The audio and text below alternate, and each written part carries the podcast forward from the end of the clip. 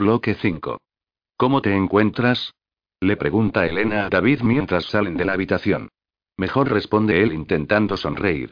Es un chico duro, indica el doctor, que va delante de ellos, al lado de la enfermera. ¿Seguro que estás mejor? Sí, aunque el estómago me sigue doliendo. Ahora te haremos unas pruebas para comprobar por qué tienes tanto dolor. Los cuatro caminan por un estrecho pasillo, repleto de puertas laterales, que está en completo silencio. Durante el recorrido, el doctor Hernández les explica a David y a Elena cómo va a proceder, procurando no ser demasiado técnico para que lo comprendan. Finalmente, llegan a otro pasillo más corto, en el que hay varias habitaciones a ambos lados. La enfermera rubia abre la segunda puerta del lado izquierdo y los invita a entrar. El sevillano contempla con cierto respeto toda la maquinaria que hay en el interior. Tranquilo, son inofensivas, comenta jocoso el médico al ver la expresión asustada de David. Al único que tienes que tener miedo es a mí. Capítulo 41. Comienza otra semana. A Iria nunca le han disgustado los lunes, aunque aquel 19 de enero no se ha levantado de buen humor. Todavía tiene muy presente lo que anoche sucedió con Manu. Hasta ha sufrido una pesadilla relacionada con el chico. En su sueño, el malagueño le gritaba y le decía que no tenía ningún derecho a enamorarse de él. Ella lloraba y lloraba, hasta que se asfixiaba ahogada por sus propias lágrimas. Se ha despertado sobre las seis y media de la mañana, tosiendo y con los ojos empapados. Aunque su alarma estaba programada para sonar a las siete y cuarto, ya no se ha vuelto a dormir. Ni siquiera la ducha de agua caliente le ha servido para mejorar su estado de ánimo. La discusión fue muy importante, pero tenía la esperanza de que Manu llamaría a la puerta de su habitación a lo largo de la noche para disculparse. No sucedió. Lo que sí pasó durante la madrugada fue que, en el grupo de WhatsApp del pasillo, Elena avisó de que estaba con David en el hospital. Por lo visto, al sevillano lo han ingresado por unos dolores estomacales y fiebre alta. No sabían cuándo volverían a la residencia. La última mención de la chica era de las cinco y cuarto de la mañana para explicar que continuaban haciéndole pruebas. La gallega está tentada de no ir a clase, pero sabe que, si se queda en el cuarto, será peor. Demasiado en lo que pensar. Así que después de vestirse sin mucho afán, baja a desayunar. Un buen café hirviendo quizá cause más efecto que la ducha. Cuando llega al comedor, no ve a ninguno de los chicos del pasillo 1B. Se siente aliviada, porque no tiene muchas ganas de hablar. Sobre todo, no es buen momento de cruzarse con Manu. Intentará aclarar las cosas con él más adelante, al regresar de clase o después de comer. Se da prisa en servirse un café con leche, que acompaña con una napolitana de crema. Mastica y bebe más deprisa de lo que lo hace habitualmente, incluso se quema los labios por lo caliente que está su bebida. Si no se apresura, corre el riesgo de que aparezca alguno de sus amigos. Sin embargo, sus esfuerzos son inútiles. Cuando está casi terminando de desayunar y apenas le queda un sorbo de café por tomar, entran Julen y Manu por la puerta del comedor. Iría apura su bebida para marcharse inmediatamente, pero el malagueño llega antes a la mesa. ¿Ya te vas? Le pregunta con una sonrisa. Julen se ha quedado en el buffet sirviéndose el desayuno en una bandeja. Sí, ya he terminado. ¿Por qué no nos esperas y te acompañamos a clase? La dulzura con la que Manuel hace la pregunta desconcierta a Iría. ¿Es el mismo chico que anoche se comportó con ella como un capullo? No entiende nada. Va a recriminarle su actitud de ayer, pero en ese instante llega Julen, que se sienta a su lado. La saluda dándole un beso en la mejilla y comenta lo que en el grupo de WhatsApp del pasillo ha dicho Elena. Mientras, el malagueño va a por su desayuno. Lo que le está pasando a David es de película de miedo, indica Julen llevándose a la boca una magdalena mojada en colacao. Olvídate de las historias de David y de Elena. ¿Te ha dicho algo? Susurra iría acercando su rostro al de su amigo. ¿Quién? Manu. Claro, ¿quién va a ser? Habéis llegado los dos juntos riendo. ¿No le has preguntado dónde coño estuvo ayer durante todo el día? No.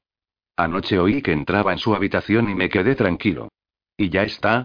¿No te interesa qué hizo y por qué tuvo todo el día el móvil apagado? Me interesa que esté bien, iría. Y cuando me lo he encontrado, parecía feliz. Lo que haga no es asunto mío. La chica mueve la cabeza de un lado a otro. No está de acuerdo con la forma de pensar de Julen, pero tampoco puede culparle de nada. Allí solo hay un culpable y se acaba de sentar frente a ella. ¿De qué hablabais? Pregunta Manu mientras echa azúcar en su café.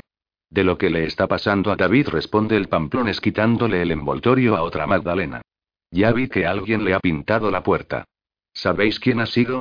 No. Ayer estuvimos hablando de eso por la tarde y nadie del pasillo sabe nada. Es un misterio. Mientras Manu y Julen dialogan sobre el tema de la pintada, Iria observa al malagueño de reojo. Es muy buen actor. Está claro que él no fue quien pintó con spray la puerta de David, como ella ya anunció y repitió una vez tras otra en la reunión. Seguro que a alguien se le pasó por la cabeza que fue una broma mía, ¿me equivoco? Julen sonríe y asiente con la cabeza. En cambio, Iria continúa sin hablar. Juguetea con la cucharilla desganada y hace como si no le interesara la conversación.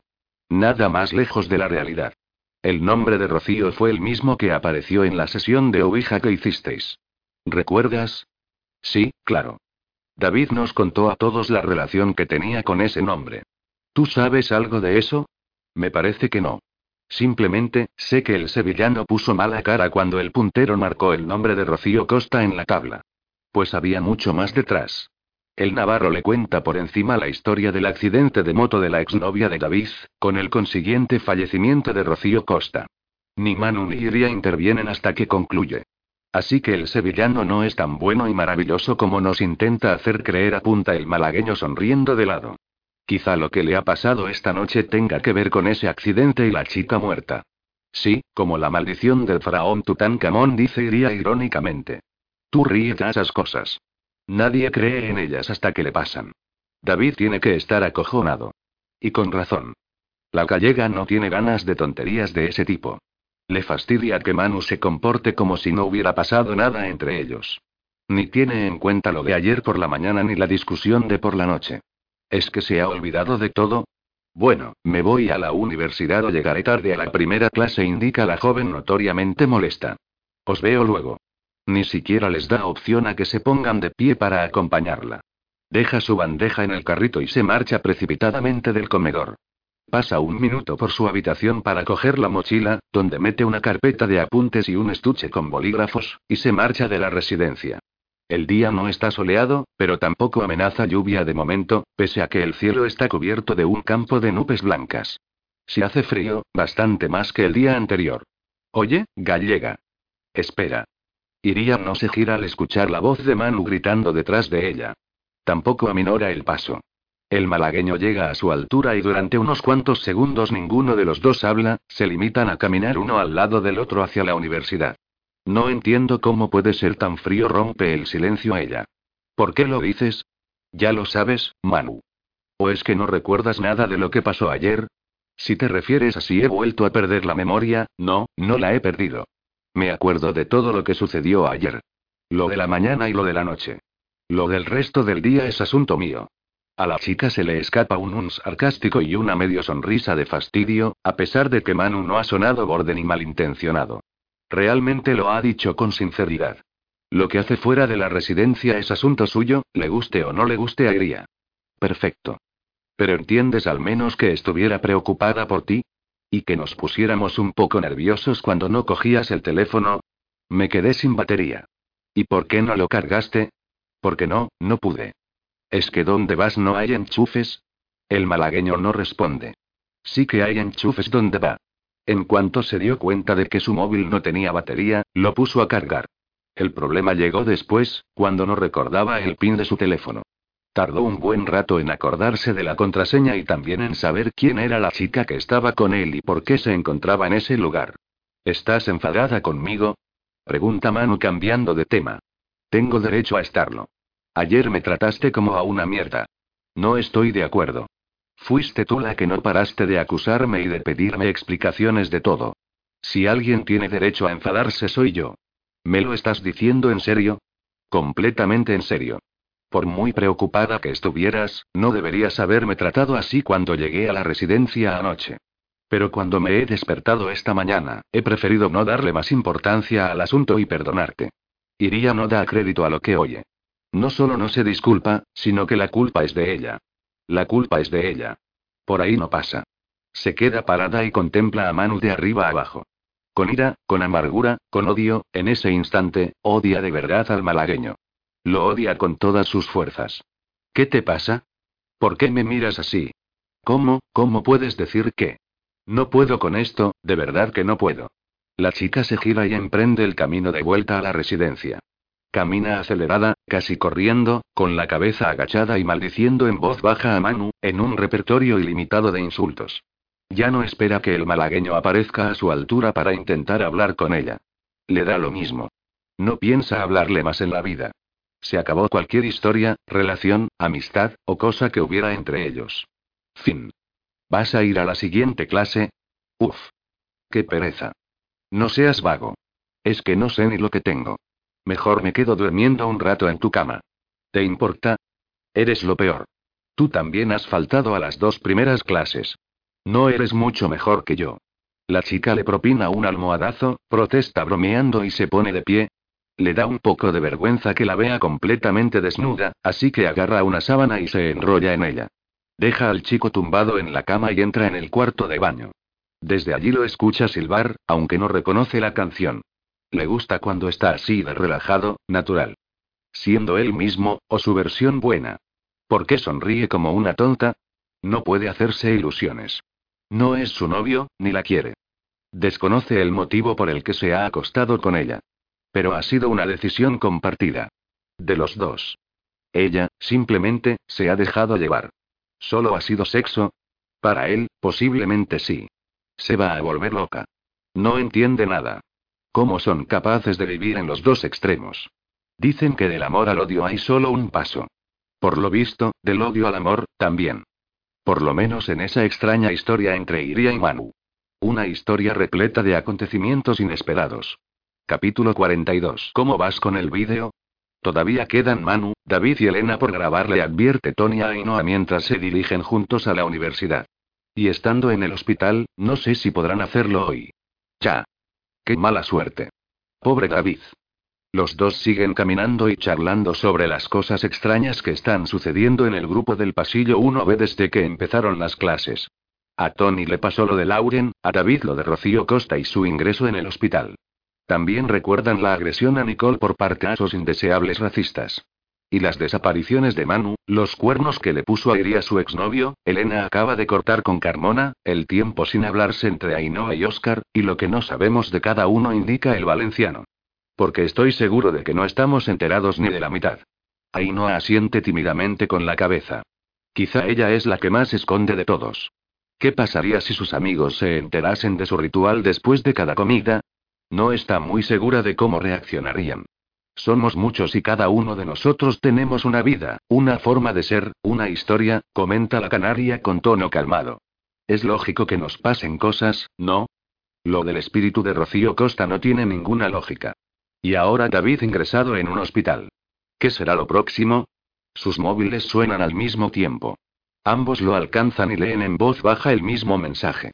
Elena acaba de escribir en el grupo de WhatsApp del pasillo. Ya le han hecho todas las pruebas a David. Está en una habitación descansando, todavía dolorido, aunque ya no tiene fiebre. En un rato nos darán los resultados y nos dirán si puede regresar a la residencia. Tienen que estar agotados, señala Ainhoa mientras vuelve a guardar el teléfono en su abrigo. Espero que no sea nada y puedan volver ya. Algo importante ha sido cuando lo han tenido ingresado toda la noche haciéndole pruebas. Puede que solo se trate de alguna cosa que le sentó mal en la cena. Si es eso, resulta muy raro que solo se haya puesto enfermo él, apunta Tony. Unos cuantos cenamos lo mismo que el sevillano. A lo mejor tomó algo únicamente él. O solo el trozo que David comió estaba en mal estado. Puede ser, aunque me sigue pareciendo extraño. ¿Y qué piensas tú? La sesión de Ouija con el nombre de Rocío, la pintada en su puerta, ahora esto, demasiados sucesos raros en tan poco tiempo. Es como si alguien estuviera haciendo lo posible para perjudicarle. Alguien que quiere perjudicar a David de todas las maneras que estén en su mano. Las palabras de Tony provocan un escalofrío en la Canaria. ¿Quién podría querer hacerle daño al sevillano? ¿Tienes alguna teoría de quién puede ser? Debe de ser alguien de la residencia, eso está claro. El que ha pintado su puerta no puede ser de fuera. No tiene lógica. ¿Y si se han colado? ¿De verdad piensas que alguien podría colarse en la residencia con un bote de spray, pintar la puerta justo en el momento en que no estábamos ninguno en el pasillo y luego irse sin más, sin levantar sospechas? No lo creo. Además, ten en cuenta que sea quien sea conoce a David y lo que le sucedió con aquella chica a la que su exnovia mató en el accidente de moto. Joder, Tony. Me estoy asustando mucho. Entre nosotros hay un loco. Sí. Solo espero que ese loco no sea alguien del pasillo. ¿Qué? ¿Crees que puede ser uno de nosotros? Después de lo que he vivido con Lauren, no veo nada imposible, Ainhoa. Los que mejor conocemos a David somos los del pasillo 1B. Las palabras del valenciano coinciden con el final del camino. Los chicos llegan a la universidad, se despiden hasta el mediodía y cada uno se dirige a su facultad. Ainhoa no deja de darle vueltas al tema. Ni siquiera se percata de que alguien se le acerca por detrás y le da un susto. El grito de la canaria se escucha en medio Madrid. Joder. ¿A qué coño juegas? ¿Quieres matarme? Perdona, no sabía que te ibas a poner así. Borja Reixa va vestido con un caro abrigo largo, de color azul marino, que no oculta del todo una bonita camisa blanca, abrochada hasta el penúltimo botón. Sus vaqueros celestes le son ajustados y le quedan de miedo. Lo único que le sobra, en opinión de Ainhoa, es ese ridículo gorrito de lana negro. ¿Cómo se supone que debo ponerme si un tío se me acerca por detrás y me sacude por los hombros gritando? Pues depende del tío, indica Borja con una sonrisa. Venga, no te enfades. Ya te he pedido disculpas. ¿Qué tal terminaste el fin de semana? Bueno, no estuvo mal del todo. No está segura de la intención en las palabras de su compañero de clase. En cualquier caso, no piensa darle detalles. Perdona por no llamarte. No estaba seguro de que quisieras hablar conmigo. Es una de las peores excusas que ha escuchado de un tío para justificar la invisibilidad al día siguiente.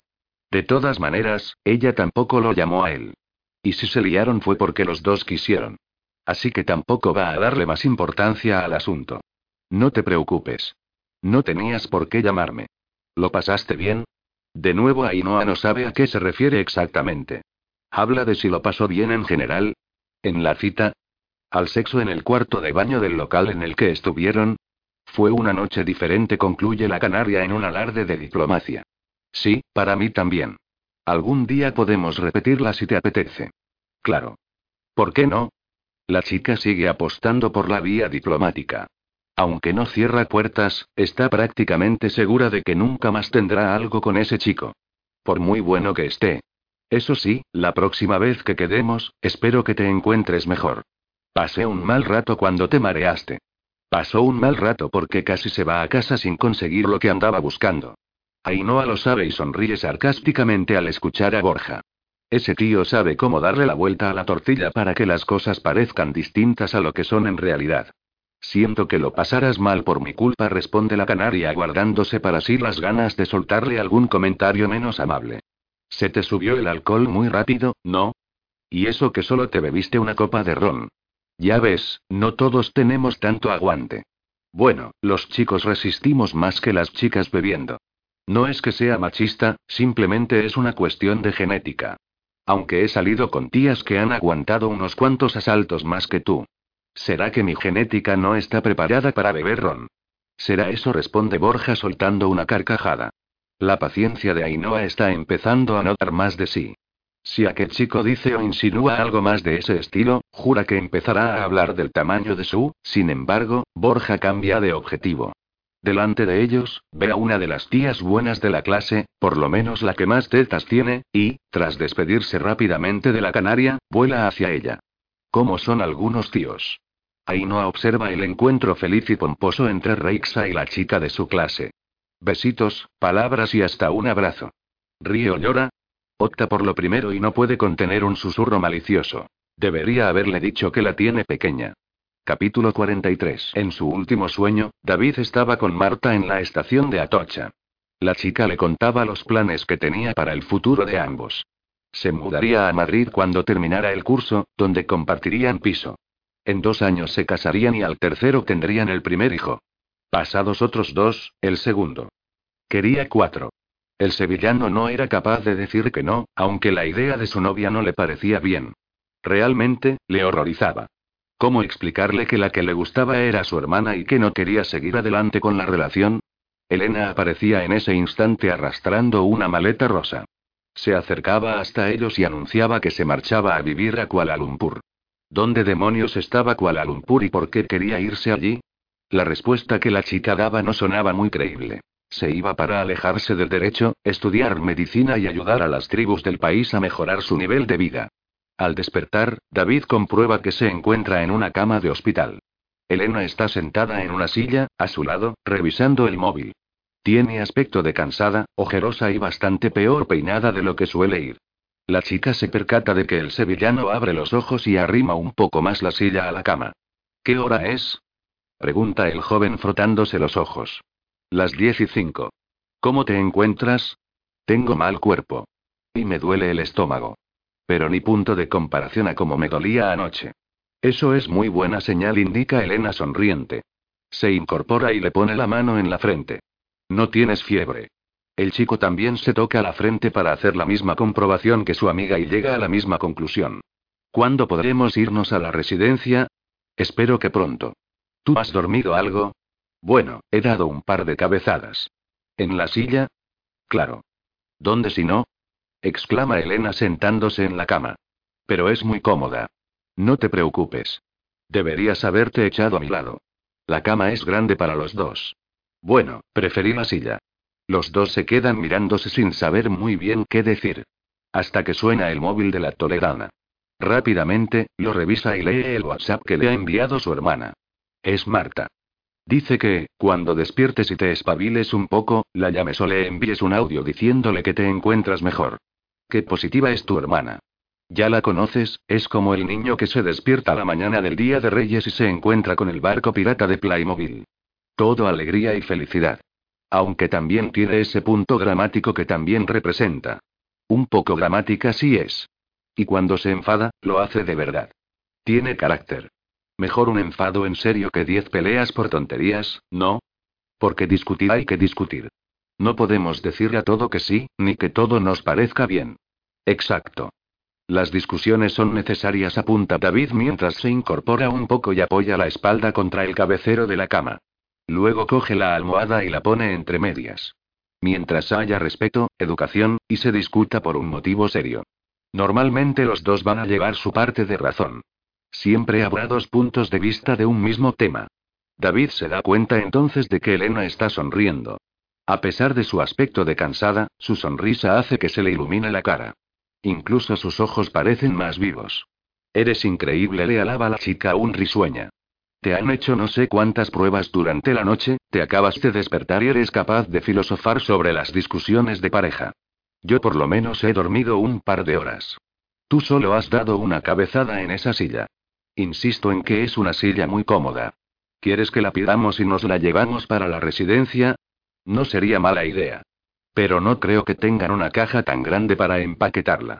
La broma de Elena encuentra una carcajada de David que, enseguida, se echa la mano al vientre, dolorido. Tu humor manchego va mejorando. Pronto podrás competir con los andaluces de la residencia, comenta el sevillano, que se queja a continuación de un fuerte pinchazo en el estómago. Nunca estaré a vuestro nivel. ¿Sabes que hay un cordobés en la segunda planta que cuenta unos chistes impresionantes? Además, es un tío guapísimo. Moreno, alto, ojos oscuros casi negros, pues ya sabes, a por él. Ahora estás libre. La expresión de Elena cambia radicalmente. Arruga la frente, desaparece la sonrisa y de repente parece incluso más cansada de lo que se encuentra. Ha estado tan ocupada toda la noche, pendiente de David, que ni le ha dado tiempo a pensar en Martín, con el que acaba de romper. No ha vuelto a hablar con él ni a escribirle desde que discutieron en el pasillo. ¿Cómo estará? ¿Se habrá enterado de lo de David? Creo que me toca estar sola durante un tiempo, responde la chica, más afectada de lo que en un principio podría imaginar. Eso es decisión tuya. Pero recuerda la idea con la que llegaste a la universidad. Ya, no iba a salir con nadie y solo me iba a dedicar a estudiar. No caigas otra vez en el mismo error. Plantéate las cosas cuando sucedan. Tienes razón. Lo que sea, será. Aunque necesito estar sola. ¿Quieres que me vaya a otra habitación? Bromea David para rebajarle tensión a la charla. Puedo pedirle a la enfermera de las pecas que me busque una con vistas. La enfermera de las pecas, que se llama Henry, por cierto, se marchó hace un rato. Me dio recuerdos para ti y me dijo que esperaba que no estuviéramos por aquí cuando regresara. Qué considerada. Los dos sonríen. También ellos esperan poder irse pronto del hospital y volver a la residencia. Sin embargo, pese a todo, ambos se sienten bien con la compañía del otro. En realidad, se encuentran a gusto cuando se quedan a solas. No necesitan decir mucho ni poco. No se sienten obligados a hablar ni tampoco a estar en silencio. Al menos era así antes del beso de diciembre.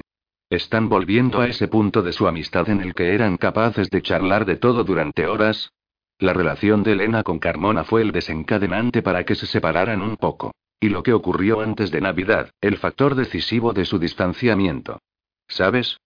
Henry me ha preguntado si era tu novia, se atreve a confesar con confianza Elena. Si le llego a explicar que en realidad somos cuñados, ya nos consideramos cuñados. Eres el novio de mi hermana. Eso significa que no nos queda otra, ¿no? Imagino que no indica David, buscando otra postura diferente en la cama que le ayude a estar más cómodo.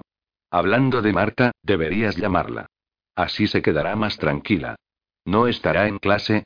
La chica mira el reloj y comprueba la hora en su móvil.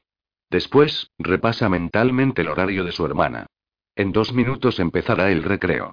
Entonces, tengo dos minutos para ir al baño. David se levanta de la cama y se dirige al cuarto de baño. Mientras el sevillano está ausente, Elena revisa su móvil y lee los mensajes de ánimo de los chicos del pasillo. Uno ve hacia su amigo en el grupo de WhatsApp. Todos han escrito algo. Incluso Manu. Sin darse cuenta, se encuentra sonriendo y considerando lo duro que será dejarlo todo si decide marcharse de allí. Echaría de menos hasta Iría, con la que sigue sin llevarse bien. Elena, sin pretenderlo, se emociona. Chasquea con la lengua y se lamenta de ser tan sensible. Últimamente llora con demasiada facilidad. Necesito urgentemente lavarme los dientes, comenta David al salir del cuarto de baño. Entonces repara en que los ojos de la toledana están vidriosos. Ey, ¿qué te ocurre? Nada, estoy bien, responde Elena limpiándose con la mano. Necesito respirar un poco de aire. ¿Quieres que vayamos a dar una vuelta? La joven sonríe. Se levanta de la cama y, después de darle un beso en la mejilla, se dirige a la puerta de la habitación. Llama a mi hermana. Voy a despejarme cinco minutos. Vale, pero seguro que estás bien. Sí. Estoy bien. No es grave. Ahora vengo. Elena sale de la habitación, todavía con los ojos rojos. Atraviesa un gran pasillo y baja después por la escalera hacia la planta baja del hospital. Se cruza con varios pacientes, algunos con aparatosas lesiones, bastantes en silla de ruedas, otros con rostros de preocupación o marcados por una tragedia que no tiene marcha atrás. Es un lugar en el que no debe de resultar fácil estar cada día. Ella no podría ser médico o enfermera. Aunque ahora mismo tampoco sabe si desea ser abogada, jueza o procuradora. Tiene muchas dudas. ¿Para qué podría servir? ¿Logrará cualquier cosa que se proponga? El conflicto consigo misma es real, tan real como el cielo blanco algodón que ahora contempla sobre su cabeza. El aire frío de enero le sopla en el rostro. Recorre un pequeño sendero que contiene banquitos de hierro a ambos lados. Se sienta en uno de ellos y deja que el viento le pegue de pleno en la cara. Se echa hacia atrás y cierra los ojos. ¿Qué color es el que se ve cuando tienes los ojos cerrados? Lo intenta descubrir aceptando que el aire helado juegue con su pelo y acaricie sus pestañas. Negro, rojo, gris, azul. Poco a poco, va abandonando el juego de los colores. Su interés desaparece, como sus preocupaciones. Lentamente, huye del mundo. Un mundo lleno de signos, de señales, de problemas, de días y noches con pensamientos que van y vienen, hurgando. Excavando en el fondo de sus ideas. Ideas distintas y sentimientos imposibles. Un mundo de sonidos. Sonidos musicales, ambiguos, irreverentes, sonidos como ese que oye. De pronto, Elena abre los ojos. Lo que escucha es real. La melodía de su móvil. Se lanza a responder cuando observa que el que la llama es David. Dime. ¿Estás bien? Claro. Solo he salido a dar una vuelta. Una vuelta de una hora apunta el chico, tranquilo ahora que escucha su voz. Me tenías preocupado. ¿Una hora? ¿Qué dices? Exactamente han transcurrido 57 minutos desde que se fue de la habitación. Me he dormido. Grita levantándose del banquito. ¿Has hablado con mi hermana? Sí, hace rato que hablamos. Si hasta me han dicho que me puedo ir a casa. ¿Qué? ¿En serio? Sí, acaba de venir una enfermera, otra que no es Henry, y me ha dado permiso para que nos vayamos ya a la residencia. ¿Y los resultados de las pruebas? Todavía no están. Esta tarde o mañana los tendrán listos. Ahora volvamos a la Benjamin Franklin. Aunque no pueda comer mucho hoy, estoy muerto de hambre. Capítulo 44. Chicos, estoy bien. Muchas gracias por vuestros ánimos. Ya vamos para la residencia. Luego nos vemos. Oscar lee el WhatsApp que David ha escrito en el grupo y se alegra de que su amigo se encuentre mejor. Hace un rato vio a la mujer de la limpieza quitando la pintada de la puerta. El asunto de Rocío Costa sigue pendiente, sin que nadie haya proporcionado una solución ni haya aparecido el autor. Aunque su cabeza está ahora en otra parte. Y es que, desde ayer, su relación con Nayara no pasa por su mejor momento. Esa mañana, su novia se ha marchado otra vez a Valladolid. Lo hizo tras una nueva y última discusión. El motivo de la conversación fue el mismo que las anteriores veces a lo largo del domingo. No sé si me estás dando un ultimátum con esto, dice Oscar mientras hace la cama. Lo único que te digo es que lo nuestro es muy especial como para perderlo, indica Nay antes de cerrar la cremallera de su pequeña maleta de viaje. No quiero que volvamos a alejarnos. Porque si rompemos otra vez, creo que la ruptura será definitiva. El silencio entre ambos es intenso repleto de cosas por decir y de recriminaciones que ya están repetidas.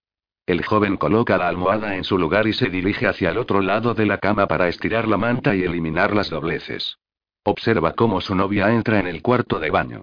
No sabe si está enfadado con ella. Tampoco si lo que le propone es justo o no. Regresar a Valladolid no entraba en sus planes, pero debería planteárselo. Siempre se ha sentido un romántico, alguien capaz de dejarlo todo por amor. Sin embargo, ahora se encuentra entre la espada y la pared.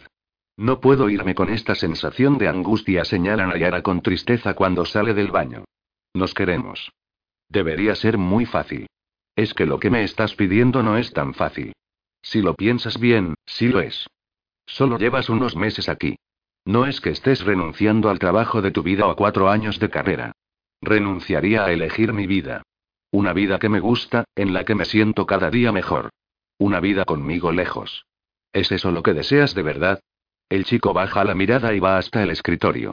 Allí tiene la carpeta de la universidad, en la que mete algunos folios en blanco. Se le está quitando cualquier gana de ir esa mañana a clase. Aunque hacer cualquier cosa que no sea discutir con su novia le apetece más en ese instante. ¿Por qué no me contestas? Pregunta Nayara antes de agarrar la maleta para marcharse. Estoy agotado, Nay.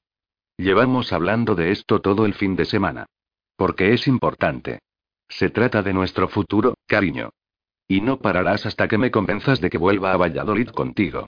No pararé hasta que tenga la seguridad de que lo nuestro no está en peligro, insiste la joven mientras abre la puerta de la habitación. Las relaciones a distancia son peligrosas para cualquier pareja. Y la única forma de que no estemos lejos es que tú regreses a Valladolid. Con aquella rúbrica y tras un último beso en los labios, más de compromiso que de amor, Nayara salió del cuarto de su novio sin que éste la acompañara al aparcamiento. No había dudas. Se hallaba frente a un ultimátum. Al final, Oscar no va a clase. Están al comienzo del segundo cuatrimestre y todavía no es tan importante perderse alguna asignatura. Además, la primera parte del curso ha ido bien. Todo aprobado menos una que intentará recuperar en junio. Psicología no es una carrera sencilla, pero se ha adaptado muy bien a ella. Todavía puede permitirse el lujo de faltar un día. Y más si no se encuentra con ánimo para ir a la facultad. Las discusiones con Nayara le hacen perder mucha energía. Su novia le ha puesto en un gran dilema. La comprende, entiende que para estar juntos uno de los dos debería ceder. Y la lógica indica que tendría que ser él. Valladolid es la ciudad de ambos y ella lleva mucho más avanzada la carrera. Se sentiría sola en Madrid. Oscar, en cambio, solo necesitaría volver al pasado, donde lo dejó hace unos meses. Harto de comerse la cabeza en la habitación, decide dar una vuelta por la residencia. Sus amigos continúan en clase, salvo Elena y David, que están regresando del hospital. Cuando sale de la 1159, descubre una puerta abierta al inicio del pasillo. Por lo que parece, Tony tampoco está en clase. Camina hasta el cuarto de su amigo. Se asoma y ve al valenciano delante de su portátil, sentado frente al escritorio. El chico se da cuenta de su presencia. Ah. Eres tú. ¿Qué tal? Por lo que veo, no soy el único que no va a clase hoy. Yo sí he ido. Pero solo he aguantado la primera hora. Me dolía muchísimo la cabeza y me he vuelto. Aunque ya estoy mejor. ¿No tendrás lo mismo que David? No creo, Rocío Costa lo quiere solo a él, no a mí. Eso espero, responde sonriendo. ¿Y tú por qué no has ido a la universidad? ¿Todo bien? Oscar cabecea negativamente. Se mete las manos en los bolsillos y entra en la habitación de Tony sin necesidad de ningún permiso. La ley no escrita del pasillo 1B así lo indica. Si una habitación está abierta, puedes entrar en ella. Nayara quiere que me vaya con ella de Valladolid. ¿A vivir? Sí. Dice que le preocupa la distancia. Que nuestra relación puede terminarse por culpa de los kilómetros. No estáis tan lejos. Podéis veros los fines de semana, como estáis haciendo, ¿no? Para ella es insuficiente, apunta Oscar echando un vistazo a su alrededor y observando el habitual desorden en el cuarto de su amigo. Y la comprendo. Entiendo que no vernos siempre que queramos pueda resultar complicado en el futuro. Tony se le queda mirando dubitativo. No está seguro de lanzarle la cuestión que se le pasa por la cabeza. Le parece obvio lo que sucede. No se puede morder la lengua y opta por preguntarle. Esto no tiene nada que ver con Ainhoa, ¿verdad? Quiero decir, que vuestra relación iba bien hasta que has hecho las paces con la canaria. No tendrá miedo de que vosotros dos. Entre Ainhoa y yo no hay nada. Lo sé. Yo no insinúo nada. Tú estás con Nayara y nuestra compañera está medio saliendo con un chico de su clase. ¿Ainhoa está con alguien? Pregunta Oscar desconcertado. Bueno, el sábado salió con él. No sé si son novios o no. La noticia coge a contrapié al joven vallisoletano. No tendría por qué importarle lo más mínimo. Es lógico que su amiga rehaga su vida y salga con otras personas. Entre ellos no hay nada desde hace tiempo. En su caso ni siquiera hubo amor. Realmente, siempre estuvo enamorado de Nayara. En cualquier caso, con novio o sin él, Nay no debería preocuparse por Ainhoa. Eso significa que lo está, ¿verdad? No sé hasta qué punto. Pero hemos hablado del tema, reconoce Oscar resignado. Ella piensa que no es justo que Ainhoa viva en el mismo sitio que yo y ella no. Le fastidia un poco. Le fastidia mucho. Quizás sí. Imagino que, además de la distancia, no resultará fácil aceptar que tu novio y la chica con la que ha estado liado compartan pasillo en una residencia de estudiantes. Pero tiene que confiar en mí y saber que ella es la única a la que quiero. ¿No le has dado motivos para lo contrario, no? Ningún motivo. En ese instante, en la habitación se oye un ruido ensordecedor. Los dos chicos miran hacia arriba. El ruido se repite en el techo del cuarto de Tony. ¿Qué ha sido eso? Mi vecina de arriba, que estará grabando algún vídeo. Es youtuber. Pues será un vídeo sobre cómo detonar explosivos. Tiene mucho peligro, pero no creo que llegue a tanto, indica el valenciano recordando la discusión con ella de anoche. Mira esto. Tony se centra de nuevo en su ordenador y entra en YouTube. Busca el vídeo de los churros y se lo enseña a Oscar. El vallisoletano asiste atónito al espectáculo. ¿Cuándo ha sido esto? Pregunta sin quitar ojo a la pantalla. Ayer. Te has perdido muchas cosas este fin de semana. Ya me doy cuenta. Aunque me alegro de no haber participado en esta historia. ¿Por qué habéis permitido que os hagan quedar como idiotas? No lo hemos permitido. El juego estuvo bien. Fue divertido. Pero Isa ha editado el vídeo de tal manera que parecemos tontos. Tiene muchas visitas. Os vais a hacer famosos. Espero que no. El vídeo termina y juntos leen algunos comentarios. Oscar se ríe de las ocurrencias y el ingenio de la gente. A Tony, en cambio, no le hace tanta gracia. Aunque en esta ocasión se contiene y prefiere no escribir nada. Ayer ya tuvo bastante. La chica es mona, comenta Oscar cuando regresan a la página del perfil del canal de Isa. ¿No te gusta? Tiene algo. Pero, no sé. No creo ni que yo sea su tipo ni que pudiera gustarle. ¿Por qué no? Su personalidad es muy peculiar. Odia a la gente. Es una buena razón para que no le gustes, apunta Oscar sonriendo. Prefiere ver a las personas a través de la pantalla del ordenador. Piensa que no tiene por qué aguantar a alguien que no le cae bien y que le vaya a hacer perder el tiempo. Menuda chica complicada. Ni te lo imaginas, asiente Tony suspirando. Y se vuelve a oír el ruido en el techo de su habitación. Ayer discutí con ella. Metí la pata y le mencioné a sus padres, que están muertos. Los ojos de Oscar se abren como platos. ¿Queriendo o sin querer? Sin querer, por supuesto. ¿Cómo iba a saber yo que los padres de Isa habían fallecido? Fue una estupidez involuntaria. Pero se puso como una loca. Parecía que estaba poseída. ¿Y no has vuelto a hablar con ella? No, no me he atrevido. El ruido del techo, que proviene de la habitación de Isa, se oye por tercera vez con la misma intensidad que las otras dos. Tengo curiosidad por saber qué está haciendo y cómo provoca ese ruido.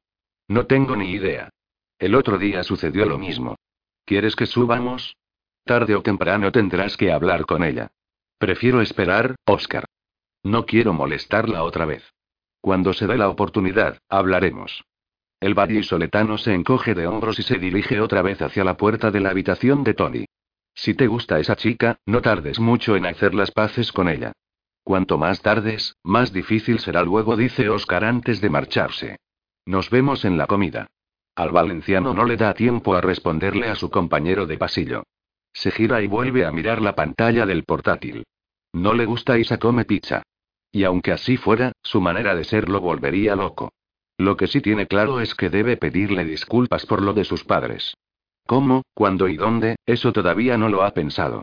Quizá cuando termine de hacer ese espantoso ruido en la habitación de arriba.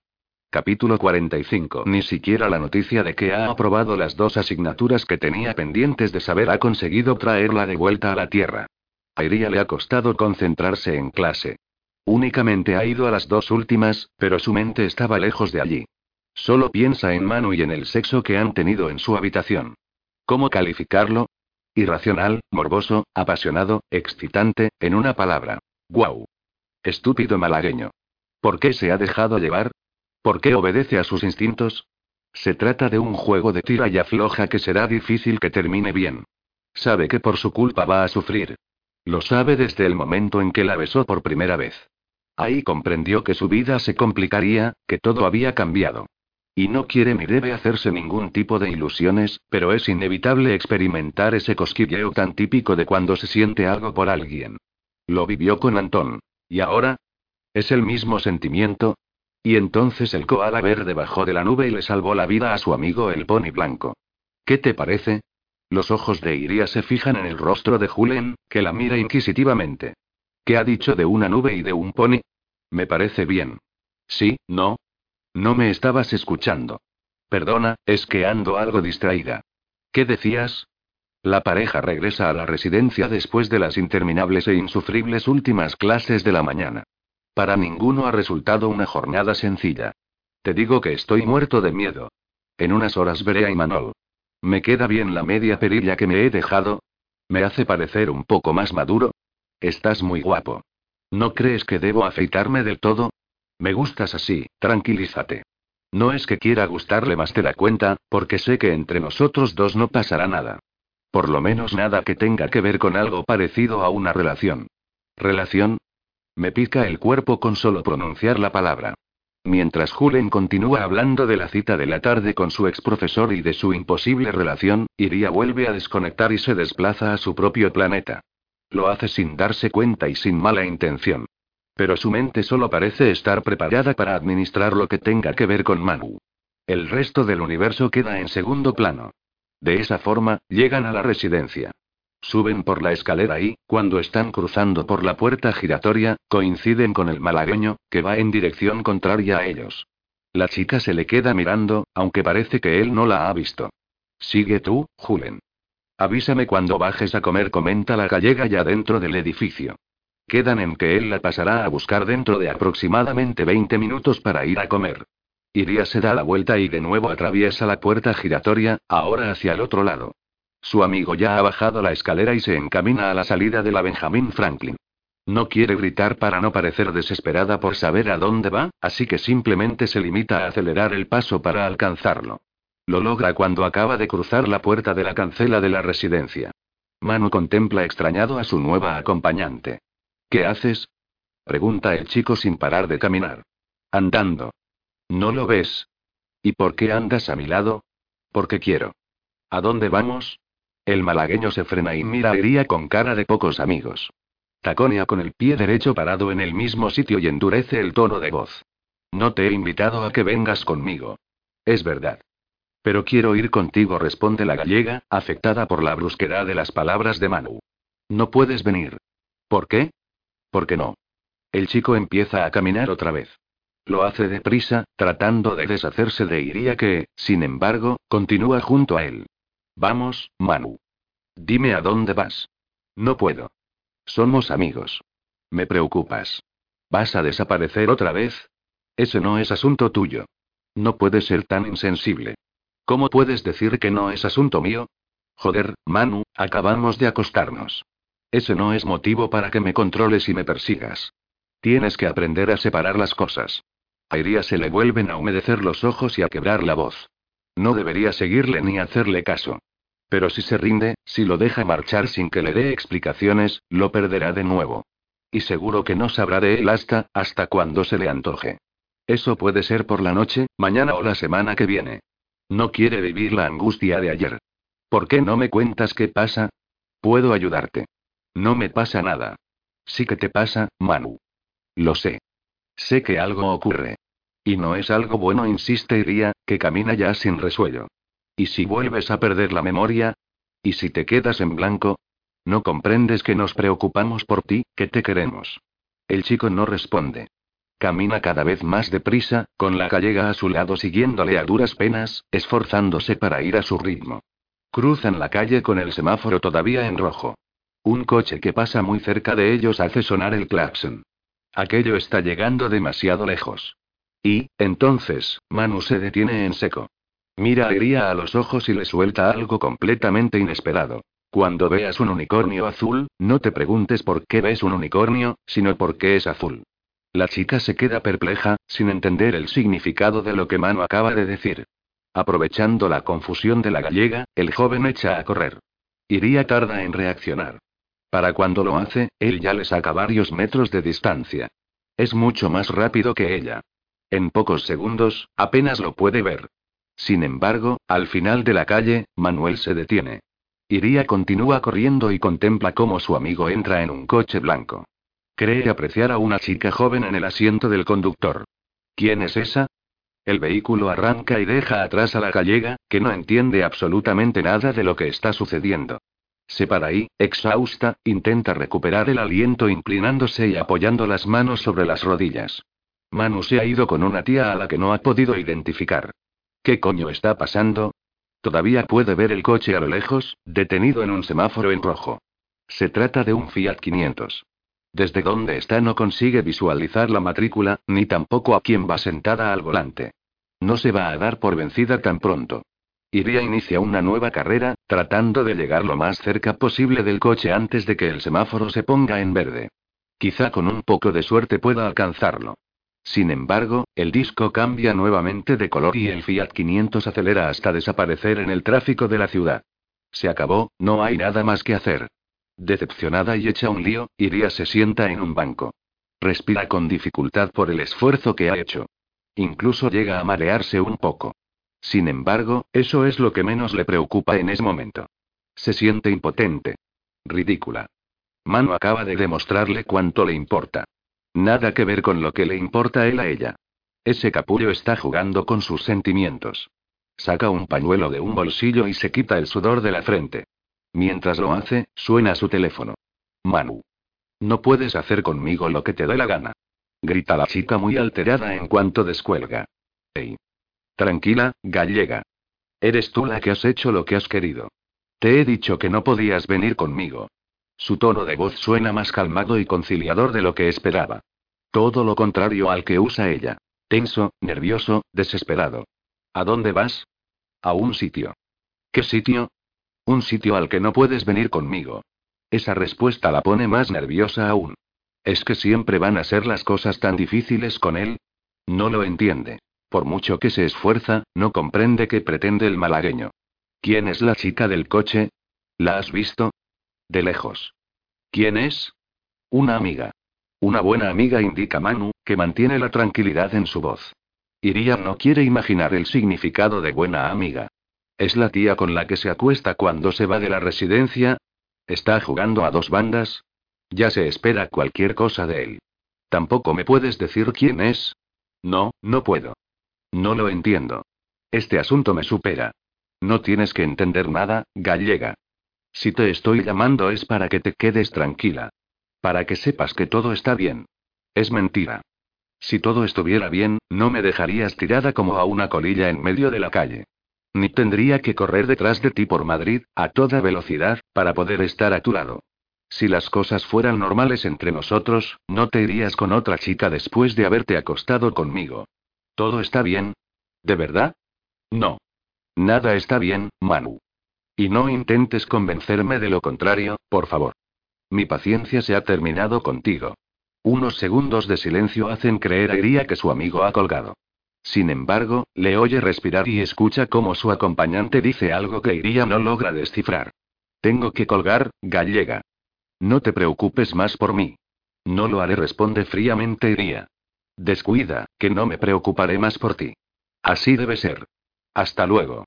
Sin esperar a que ella se despida de él, Manu da por finalizada la llamada y cuelga. Iría tarda un poco en recuperarse y en volver a guardar su teléfono. Se queda sentada un buen rato en el banco, reflexionando acerca de aquella extraña situación. Pensando en lo que ha sucedido en las últimas horas. Aunque le duela, la conclusión es muy sencilla. O se aleja de Manu definitivamente o él terminará alejándola de todo, especialmente de todo lo que tiene que ver con la razón y la coherencia de sus actos. Aunque cuando uno tropieza con el amor, razón y coherencia no son términos muy compatibles. ¿Es ese su caso? Capítulo 46. Tony sube por la escalera hasta el pasillo 2B. Hace media hora que dejó de oír los ruidos en el techo de su cuarto. Por eso ha decidido ir hasta la habitación de Isa. Su puerta está cerrada. El valenciano llama, pero no le abre. Insiste un par de veces más con el mismo resultado. Tal vez se haya ido a la universidad o haya bajado a comer. O simplemente no quiere ver a nadie, algo que no descarta. Esa chica es tan peculiar que podría estar haciendo cualquier cosa. El caso es que había reunido valor para hablar con ella y ahora no la encuentra. Espera, la busca o regresa a su cuarto. Opta por sentarse en uno de los sillones de la zona de descanso de la planta y esperar a que aparezca. Los minutos van pasando y Tony continúa sin tener noticias de la youtuber. En ese tiempo, mira algún que otro vídeo del canal de Isa Come Pizza, incluido el del juego del chocolate con churros. Debe reconocer que, si no fuera uno de los pringados implicados, se reiría. Tiene una gran edición y los planos son excelentes. Él, que estudia comunicación audiovisual, nota lo bien hecho que está el vídeo técnicamente. Por no hablar del contenido. Divertido, ingenioso y resuelto de manera brillante. Esa chica es muy buena, aunque no tenga tantos seguidores como los grandes youtubers de Internet. Tony se levanta y se dirige de nuevo hasta la habitación de la joven. Quizá estaba con alguien en otro cuarto del mismo pasillo y ha regresado al suyo. Es una opción poco probable por el carácter antisocial de Isa. Pero quién sabe. Llama en hasta cuatro ocasiones, sin éxito. Y se da por vencido. No va a esperarla más tiempo. Ya hablarán cuando dé con ella. El valenciano se da la vuelta y sale del pasillo 2B. Entonces, mientras baja la escalera, se encuentra de frente con la chica a la que tanto rato ha estado esperando. Sus miradas coinciden rápidamente. Es Tony el que se detiene y deja que ella suba hasta el escalón anterior al que él se encuentra. Hola, vengo de tu habitación, comenta el joven rapado, tapando el hueco por el que ella podría pasar. Quería hablar contigo. No tengo tiempo de hablar. He quedado con una youtuber muy conocida dentro de una hora y me tengo que preparar, responde Isa mientras desplaza a Tony con su brazo para abrirse hueco y seguir subiendo la escalera. Además, no tenemos nada de lo que hablar. La chica empieza a subir los escalones de dos en dos para ir más deprisa. Tony la imita y va tras ella. Creo que es mejor solucionar lo que pasó ayer y que hablemos. No estoy satisfecho con lo que te dije. Caíste muy bajo. Es normal que no estés satisfecho. No sabía que, no lo sabía, Isa dice nervioso Tony ya en el interior del pasillo 2B. Es peligroso hablar sin saber. Por eso no me gusta la gente. Las personas hacen y dicen tantas estupideces, ¿por qué tengo yo que soportarlo? Isa se detiene frente a su habitación y saca la llave, que mete en la cerradura impaciente. Todos nos equivocamos. Tú también. De hecho, todo esto empezó por el vídeo nuestro que subiste a YouTube. YouTube es espectáculo. Y el vídeo es perfecto. Nos dejas como idiotas. La puerta se abre y la chica entra. Extrae la llave de la cerradura y trata de cerrar. Sin embargo, Tony pone el pie a tiempo y lo evita. ¿Qué haces? Vete, dice Isa en tono autoritario. O llamo a seguridad. Dame dos minutos, por favor. Solo quiero irme con la conciencia tranquila. Luego, si quieres, no me vuelvas a hablar en lo que queda de curso. Te repito que no quiero hablar contigo. Un minuto. Simplemente un minuto. La youtuber intenta cerrar de nuevo sin conseguirlo. Resopla y se echa hacia atrás, abriendo la puerta de par en par. La invitación para que pase no es de muy buen grado. 30 segundos. Ni uno más. Gracias. El valenciano entra en la habitación de Isa muy tenso. Tiene la sensación de que ella le hará algo en cualquier instante. Quizá le lance un cuchillo, saque una pistola o simplemente intente agredirle usando los puños. Tras una rápida ojeada, no ve un lugar donde sentarse. Sobre la silla hay una cámara, la que ella usó en el vídeo para los primeros planos, y encima de la cama no queda ni un hueco libre. Casi no se ven las sábanas, cubiertas de folios, guiones, objetos usados para grabar y su ordenador portátil. Así que Tony se queda de pie. Isa hace lo mismo. Rápido. Habla. Perdona por mencionar a tus padres, no sabía nada. Fue un error mío, pero sin ninguna mala intención. No hago ese tipo de cosas a propósito. Tuvo que ser muy duro para ti y tal vez por eso te comportas de esa piedra. Pero no quiero juzgarte más. Me gustaría ser tu amigo, pero no para que te aproveches de mí, como hiciste ayer con el vídeo del chocolate con churros, sino para que cuentes conmigo cuando tengas un problema o necesites hablar de lo que te sucede. Aunque no lo creas, algunas personas pueden aportarte más que un canal de YouTube. De verdad. Isa comprueba su reloj y avanza hacia Tony, que se ha quedado en silencio. Bueno, solo te has pasado siete segundos. Ahora puedes irte de mi habitación. ¿Has escuchado algo de lo que te he dicho? No soy sorda. Y hablamos el mismo idioma, así que no te preocupes, que te he entendido perfectamente. ¿Y? La chica resopla otra vez. Se pasa la mano por el cabello antes de mirarlo fijamente a los ojos. De alguna forma, Tony se siente intimidado por la mirada penetrante de Isa.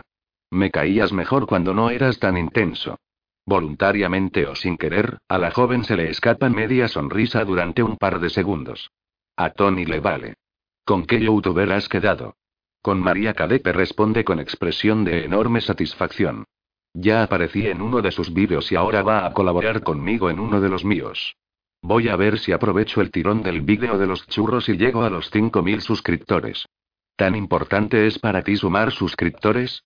Ya te he dicho que YouTube es muy importante para mí. Y si quiero dedicarme a esto, necesito muchos suscriptores. Si no, las marcas no se fijarán en mi canal. Durante unos minutos, Isa le explica a Tony cómo se mueve el mundo de YouTube. Le informa de partners, gamers, blogs, y del dinero que supone conseguir muchas reproducciones por vídeo subido. Es tal el entusiasmo de la chica hablando de ese universo que se olvida de que hasta hace un rato no quería ni que pisara su habitación. El valenciano se limita a escuchar y no dice nada.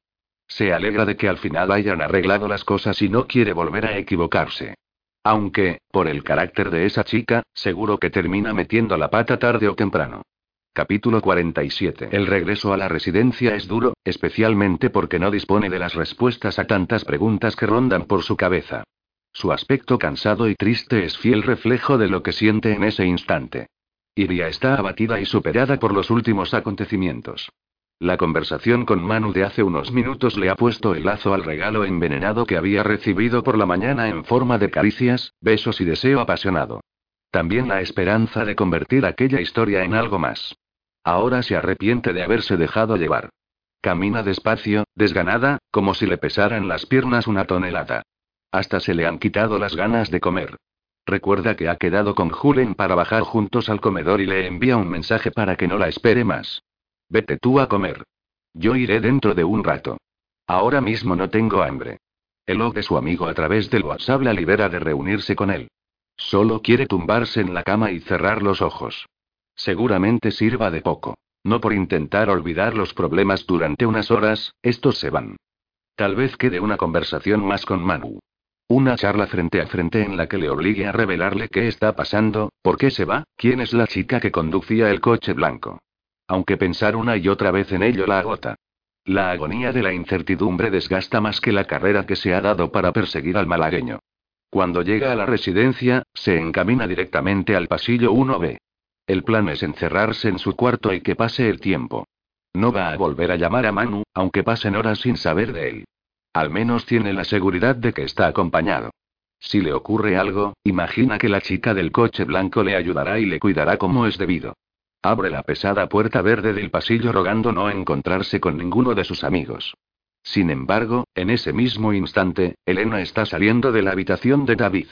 Las dos chicas se miran la una a la otra, como un enfrentamiento de pistoleros en el salvaje oeste. Su relación es fría desde el comienzo.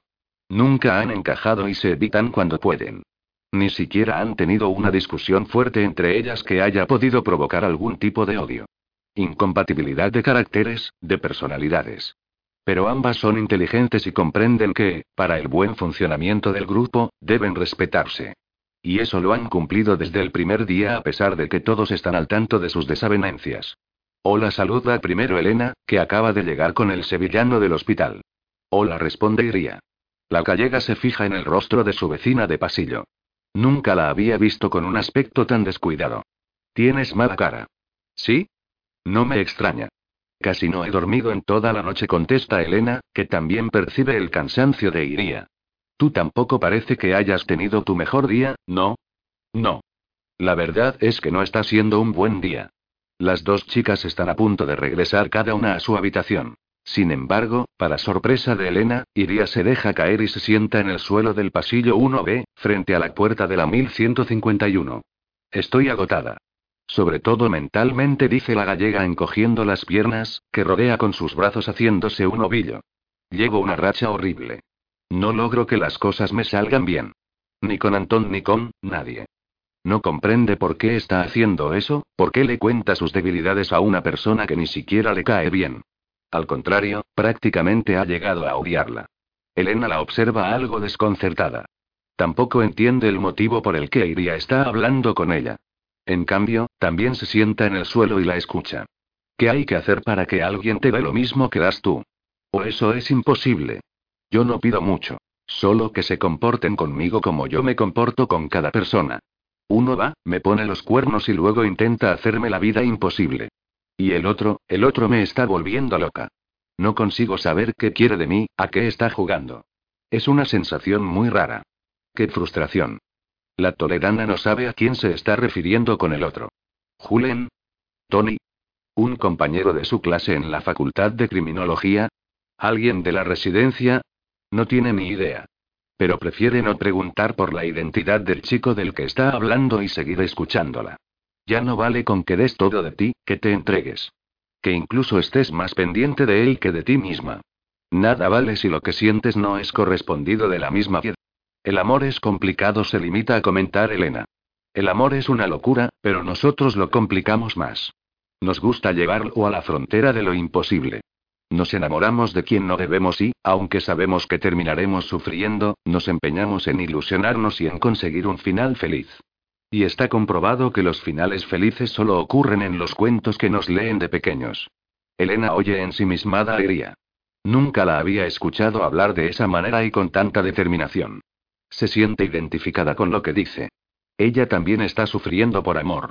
Acaba de romper su relación con Martín y está enamorada de alguien imposible. De alguien a quien no podrá aspirar jamás. El amor debería ser algo bonito, sin presión ni obsesión, dice la gallega sonriendo. Estoy de acuerdo. No deberíamos presionarnos ni obsesionarnos con nadie, opina Elena, que recuerda lo sucedido antes de Navidad. Ella misma debería aplicarse sus propios consejos. Pero ¿cómo no obsesionarse?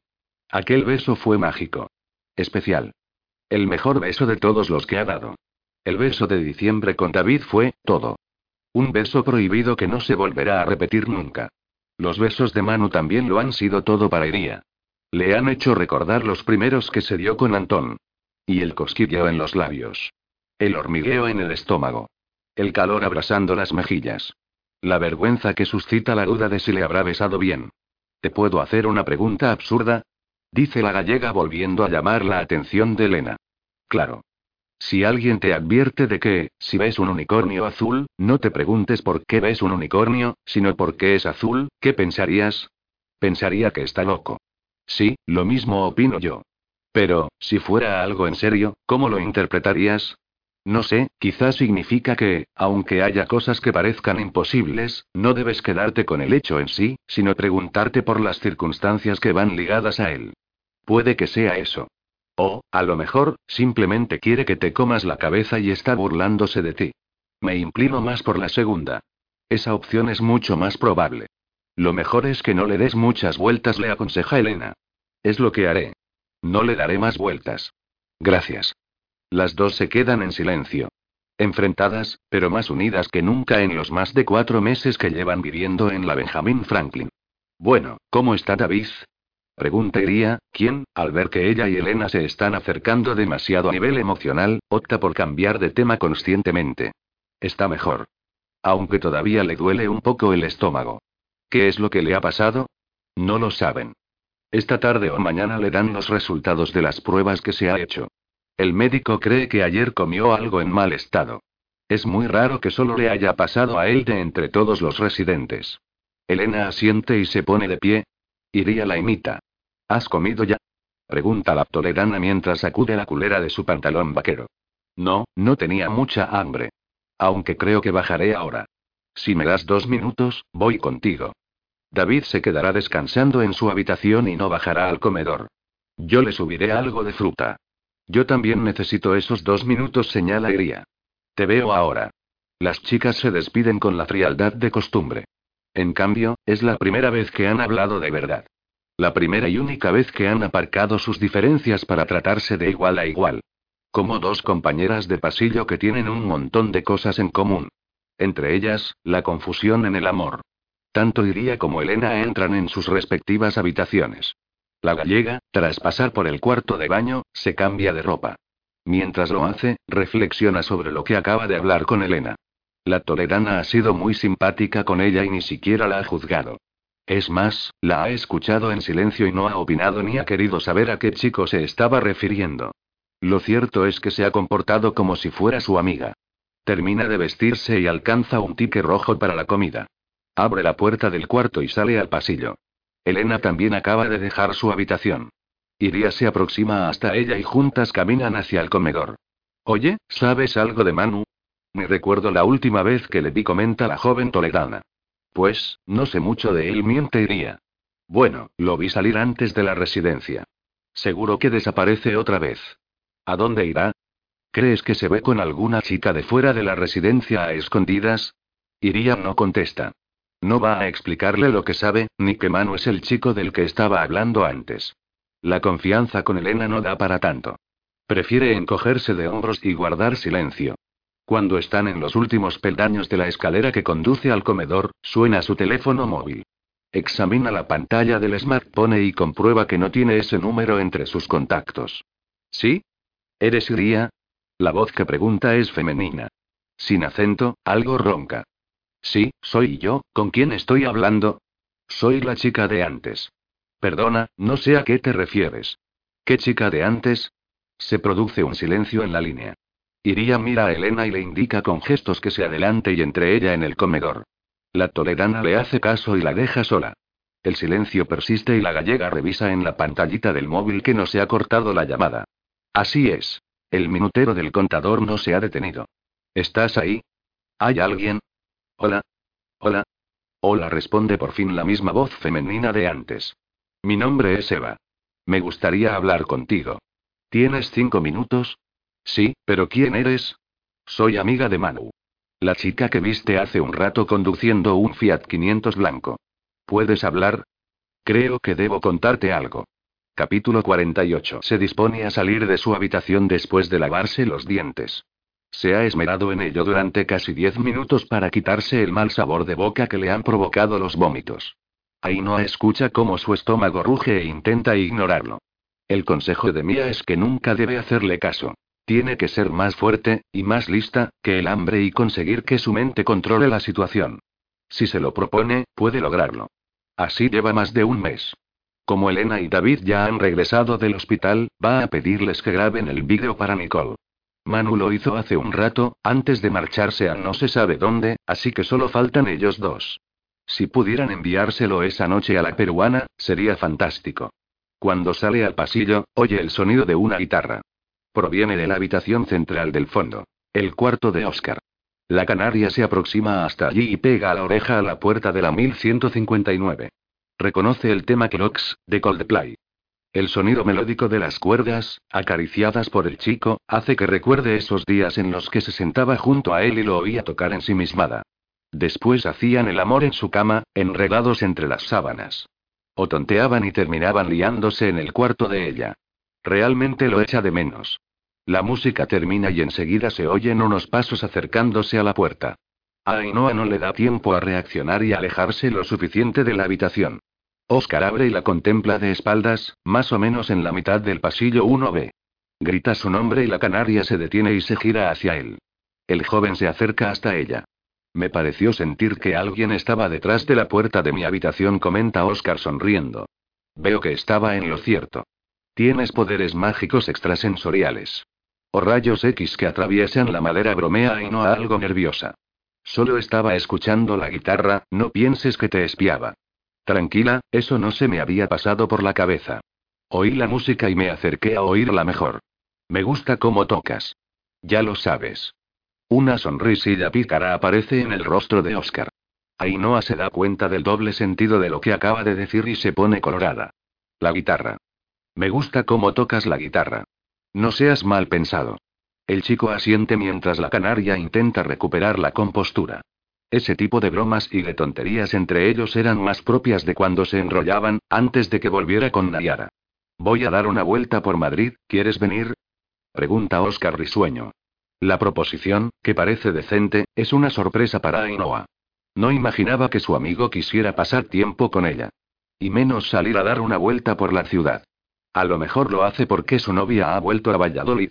¿Es un segundo plato? En esta ocasión, no le importa. Hasta ayer ni siquiera estaba en el menú. Iba a ir a pedirles a David y a Elena que fueran al cuarto de Tony y grabaran el vídeo para Nicole. Creo que David está descansando en su habitación y Elena ha bajado a comer. Yo he subido cuando ella acababa de llegar al comedor. Mándales un mensaje al grupo de WhatsApp y ya lo verán. La canaria resopla. No quiere molestar a David, que se ha pasado toda la noche en el hospital, si está descansando. Y tampoco va a ir a por Elena al comedor. Lo mejor será seguir el consejo de su amigo. De pie, apoyada en la pared, escribe en el WhatsApp del grupo del pasillo para pedirles a los dos que faltan por grabar que cuando puedan vayan a la habitación de Tony y lo hagan. En ese tiempo, Oscar vuelve a su habitación a por su móvil y un bolsito negro que se cuelga del hombro. Hecho. Enviado, dice la chica cuando el vallisoletano está de regreso. Muy bien, ¿te vienes conmigo entonces? ¿Volverás muy tarde? No. Solo es dar una vuelta por Madrid, señala el joven mientras abre la puerta verde del pasillo 1B. Apúntate. No me apetece ir solo. Te ibas a ir solo antes de verme. Hasta que no te vi, no me entraron ganas de ir a dar una vuelta. Él gana una vez más. Siempre tiene una última respuesta mejor que la suya. Y le da rabia. Aunque lo asume y termina por sonreír. Está bien. Te acompaño. Pero no me hagas andar demasiado. Oscar le promete que no caminarán mucho. Sin embargo, la promesa se va diluyendo con el paso de los kilómetros y de los minutos. Cogen el metro, que los deja en Argüelles, y recorren toda la calle Princesa hasta la Plaza de España. Después suben la Gran Vía y llegan a Callao. ¿Estamos andando por andar o vamos a algún sitio en concreto? MMM. Buena pregunta. Entonces, ¿no sabes a dónde vamos? Ya te lo dije. Vamos a dar una vuelta por Madrid. Tras dejar atrás Preciados, Ainhoa y Oscar rodean Sol para afrontar la calle mayor. La chica empieza a sentir algo de fatiga. Además, cada vez hace más frío.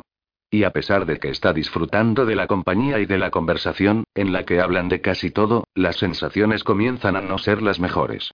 Otra vez surgen los mismos síntomas del malestar que experimenta en algunas ocasiones. Mareo, rodillas temblorosas, visión borrosa, ¿por qué no nos sentamos? Le pide la canaria, ya en la plaza mayor. ¿Estás cansada? Un poco. Y me ha entrado frío. Tranquila, estamos cerca. Ah. ¿Es que sabes a dónde vamos? Por supuesto. ¿Por quién me tomas? La China Mandarina es un local que han abierto hace unos meses en pleno barrio de la Latina. Está en la plaza de Cascorro, la zona donde ponen el rastro los domingos. Los chicos entran en el coqueto restaurante y se sientan a una mesita para dos situada en la parte izquierda de la sala. Ainhoa se deja caer en el asiento, bastante cansada. Los mareos han continuado y también la sensación de que se iba a ir al suelo en cualquier momento.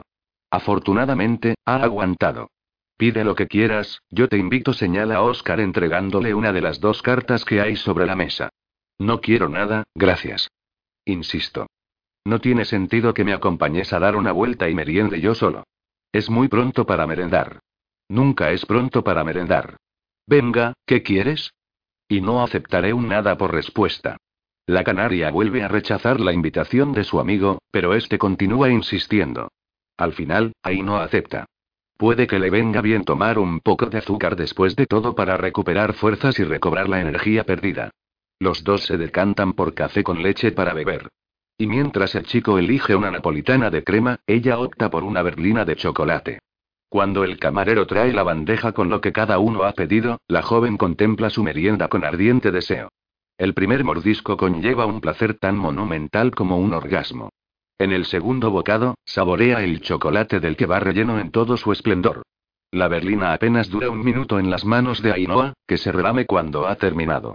Oscar la observa atónito. Su napolitana todavía está por la mitad. ¿Qué pasa?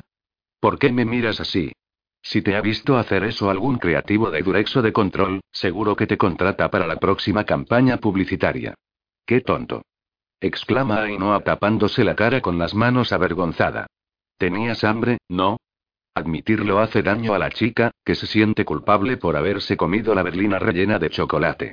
Sabe que ha sido débil y que aquello no tendría que haber pasado nunca. ¿Cuántos millones de calorías tenía ese maldito bollo? Ahora vengo, comenta la canaria antes de levantarse de la silla. ¿A dónde vas? Al baño. Está al fondo, ¿verdad? El chico se encoge de hombros y observa preocupado a su amiga, que se aleja hacia el otro lado del local después de preguntarle al camarero. A Oscar le viene a la cabeza lo que Nayara le dijo anoche. No irá. No quiere quedarse con la duda. El joven también se pone de pie y recorre el mismo camino que ha hecho Ainhoa hace unos segundos. Disimuladamente, se sitúa junto a la puerta del baño de chicas. Se agacha haciendo como que tiene que abrocharse los cordones de su bota derecha e intenta escuchar lo que pasa en el interior. Sin embargo, no oye nada. Pasa más de un minuto y tiene miedo de que ella le descubra, así que decide volver a la mesa, donde aún le queda un poco de napolitana por comer. Pincha el trozo y se lo mete en la boca. Lo mastica pensativo. Quizá Inoa simplemente ha ido al baño porque tenía que ir. A lo mejor está exagerando y ha adelgazado tanto porque come más sano. O por los nervios de los exámenes. No tiene por qué provocarse el vómito. Tal vez Nayara se equivocó y oyó que tosía. O estaba en lo cierto en lo que había oído, pero el motivo era que le había sentado mal la comida, como parece que le ha pasado a David. ¿En qué piensas? Le pregunta la chica Oscar sorprendiéndole al aparecer de improviso. En nada en particular. Mentira, dice Ainhoa, que sonríe y se sienta de nuevo en la silla. Está claro que en algo importante pensabas. Se te nota en la cara. Te conozco bien. Vamos, dímelo. ¿O ya no confías en mí? Claro que confío en ti. Pues cuéntame. No va a contarle la verdad. No quiere iniciar una discusión con ella, ni va a acusarla de algo que no puede demostrar. Aunque tenga la mosca detrás de la oreja por lo de su drástica pérdida de peso, no puede interrogarla al respecto ni confesarle que le preocupa su delgadez. Toca buscar una alternativa. Estaba pensando en nosotros. En el mes que hemos estado sin hablarnos improvisa Oscar.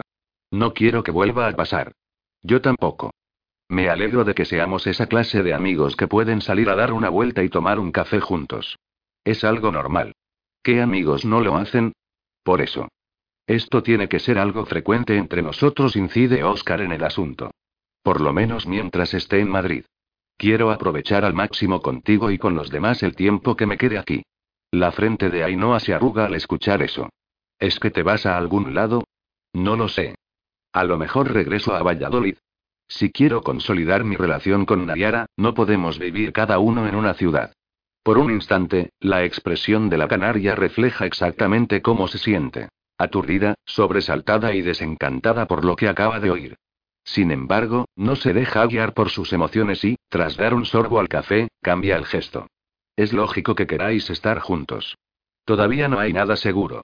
Estoy muy a gusto en Madrid y marcharme me costaría muchísimo.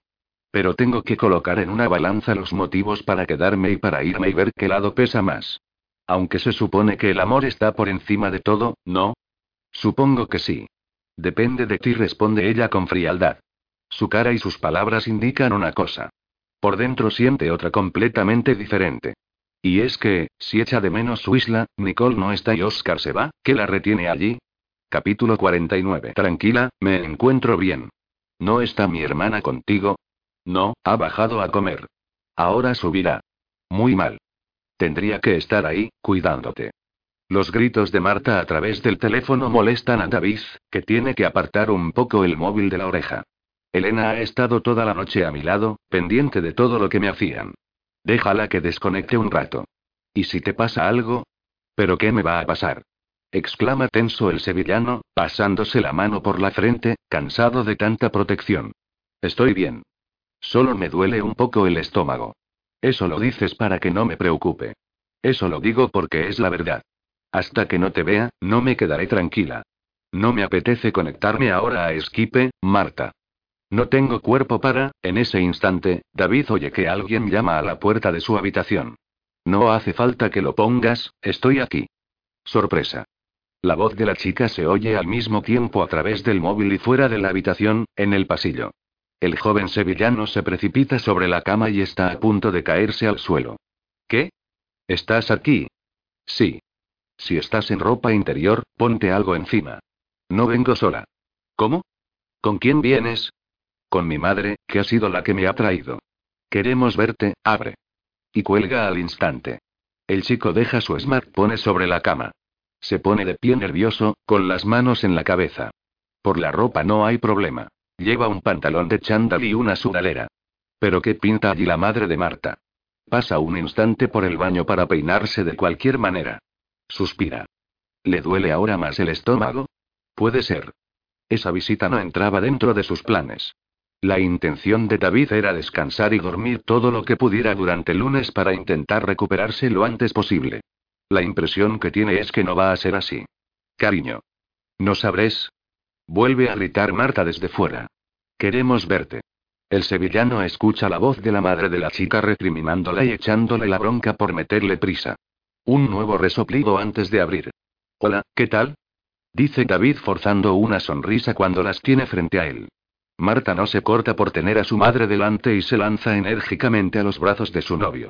Le planta un apasionado beso en la boca y luego se abraza a él, susurrándole al oído cuánto le quiere. Hasta que la mujer no tose ostensiblemente, la chica no se aparta. ¿Cómo te encuentras, David? Le pregunta Pilar al chico, liberado, tras darle dos besos. Bien. Prácticamente recuperado. Todavía me duele el estómago un poco, pero no es nada importante. Los tres entran en el cuarto, aunque la madre de Marta se queda de pie. Su hija, en cambio, se acomoda rápida e instintivamente en la cama, algo que incomoda tanto a la mujer como al chico.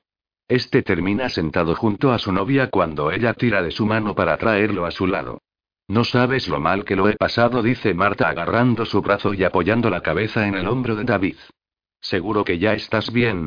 Sí, no tenías que haberte molestado en venir desde Toledo. No digas eso. Soy tu novia. Tengo que cuidarte cuando estés enfermo. El chico se da cuenta de la forma en que Pilar los está mirando.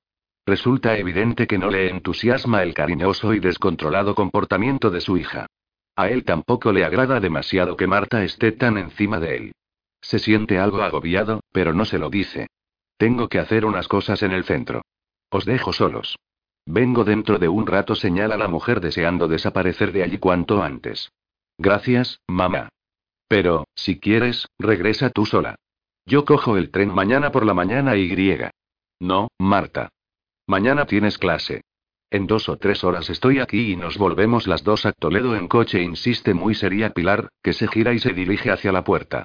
Cuando la mujer abre, sin hacer caso a las irritantes protestas de su hija pequeña, se encuentra de frente con su hija mayor, que lleva una manzana roja y un plátano en las manos y estaba a punto de llamar a la puerta. Mamá. ¿Qué haces aquí? Pregunta sorprendida Elena. He venido a traer a tu hermana. Se ha puesto muy pesada con que quería venir a ver a David.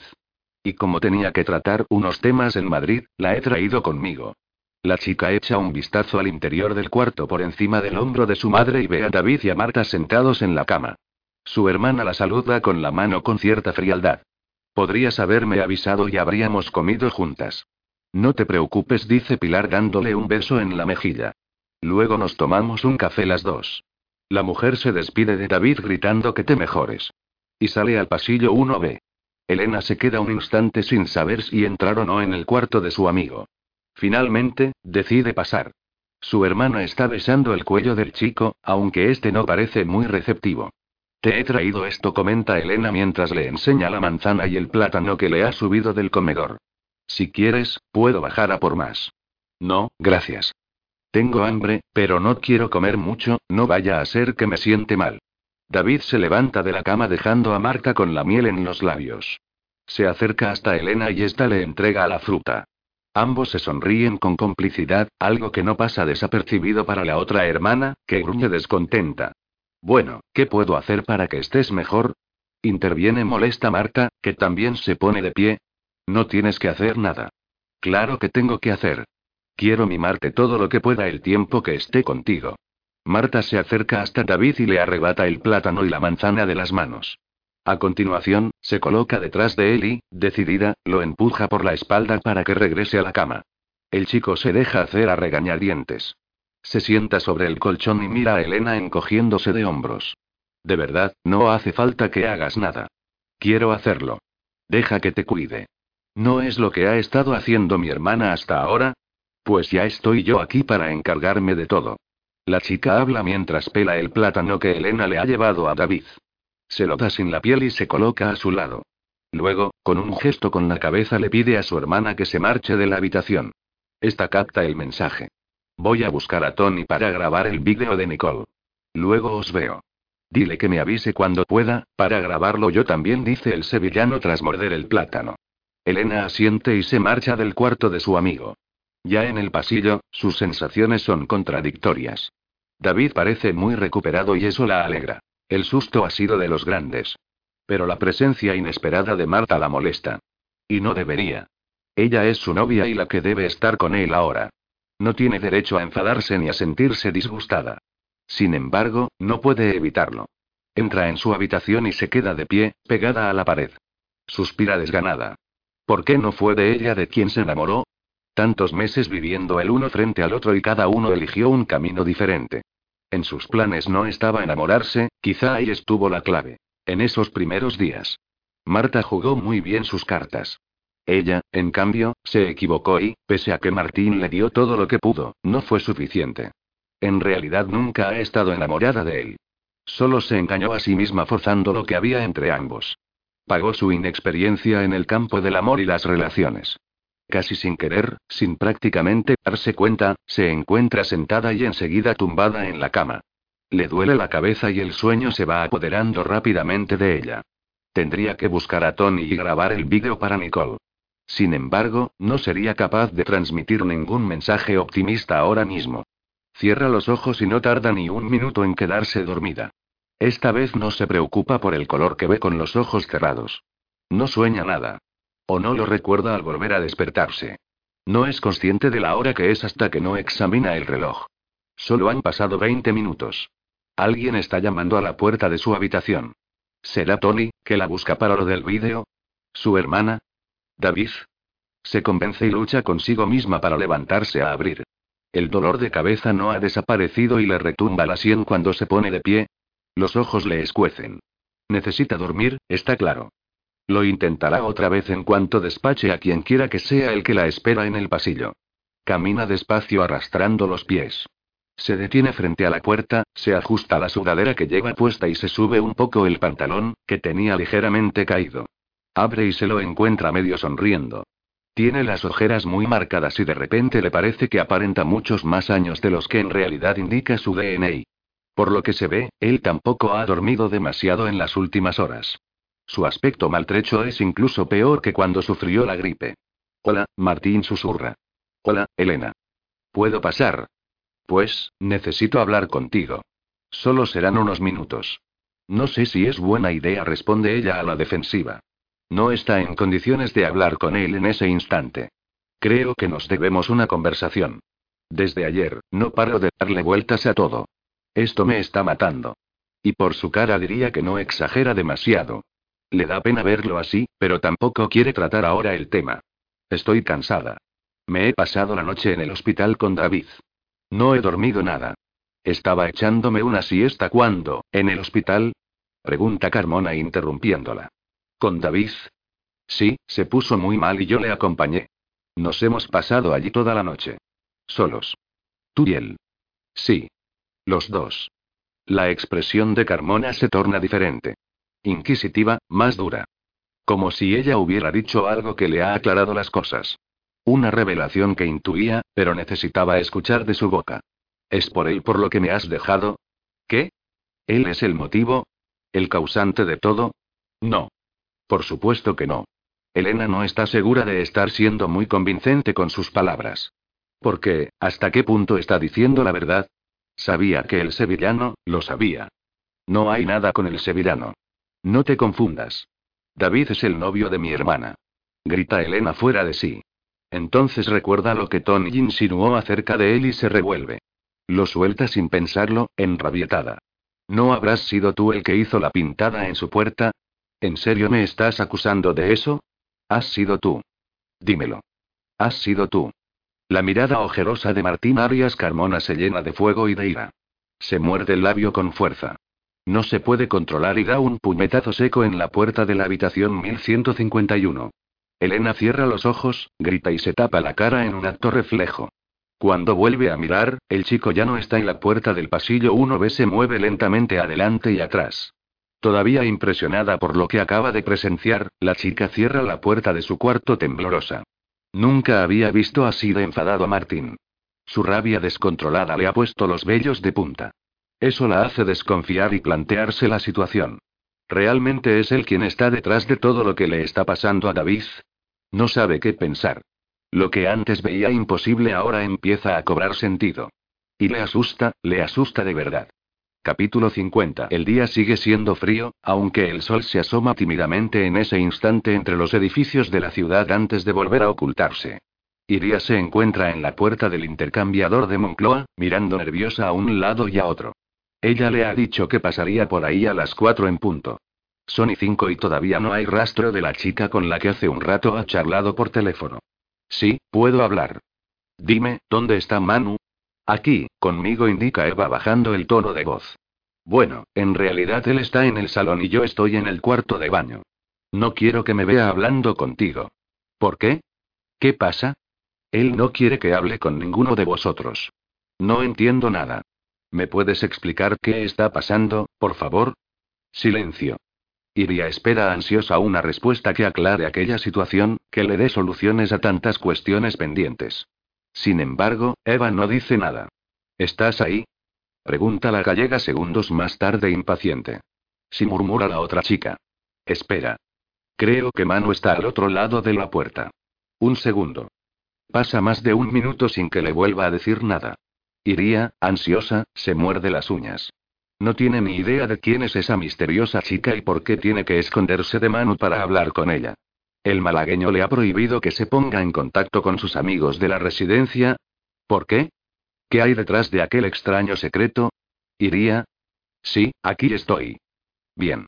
Siento todo esto. Te estarás haciendo mil preguntas e incluso imagino que pensarás que estoy loca o algo así. Ahora mismo no puedo pensar en nada. Quiero que me cuentes de qué va todo esto. Para eso te llamo. Pero no puedo hablar aquí. Manu me mataría si se enterara de que estoy hablando contigo. ¿Sabes dónde está el intercambiador de Moncloa?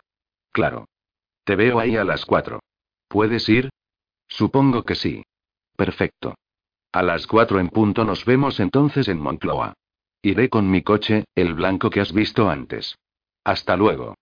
La gallega ni siquiera tiene tiempo de despedirse antes de que Eva cuelgue. Ha estado tentada de volver a llamarla y seguir con la conversación. Pero se lo ha pensado mejor y ha declinado la idea. Si está tomando tantas precauciones será por algún buen motivo. Aunque, ¿por qué tiene que confiar en ella? ¿Por qué debe creer lo que le ha contado? Porque no tiene más remedio. Está claro. Si quiere llegar al fondo de aquel asunto, tendrá que acudir al intercambiador de Moncloa y reunirse con Eva. Lleva diez minutos esperando impaciente a que aparezca el Fiat 500 blanco. Desde que la chica la llamó por teléfono, han pasado por su cabeza mil hipótesis de lo que puede estar sucediendo. Historias de todo tipo relacionadas con decenas de circunstancias diferentes. Aunque ninguna de esas teorías le satisfacen. Sobre todo porque no dispone de informaciones concluyentes ni definitivas. No tiene ni una sola pista de aquel mayúsculo acertijo. Por eso hablar con Eva es esencial. Espera que ella le aclare todo y ponga luz en aquel oscuro panorama. Las desapariciones de Manu, sus pérdidas de memoria, los cambios repentinos en su carácter, ¿tendrá todas esas respuestas?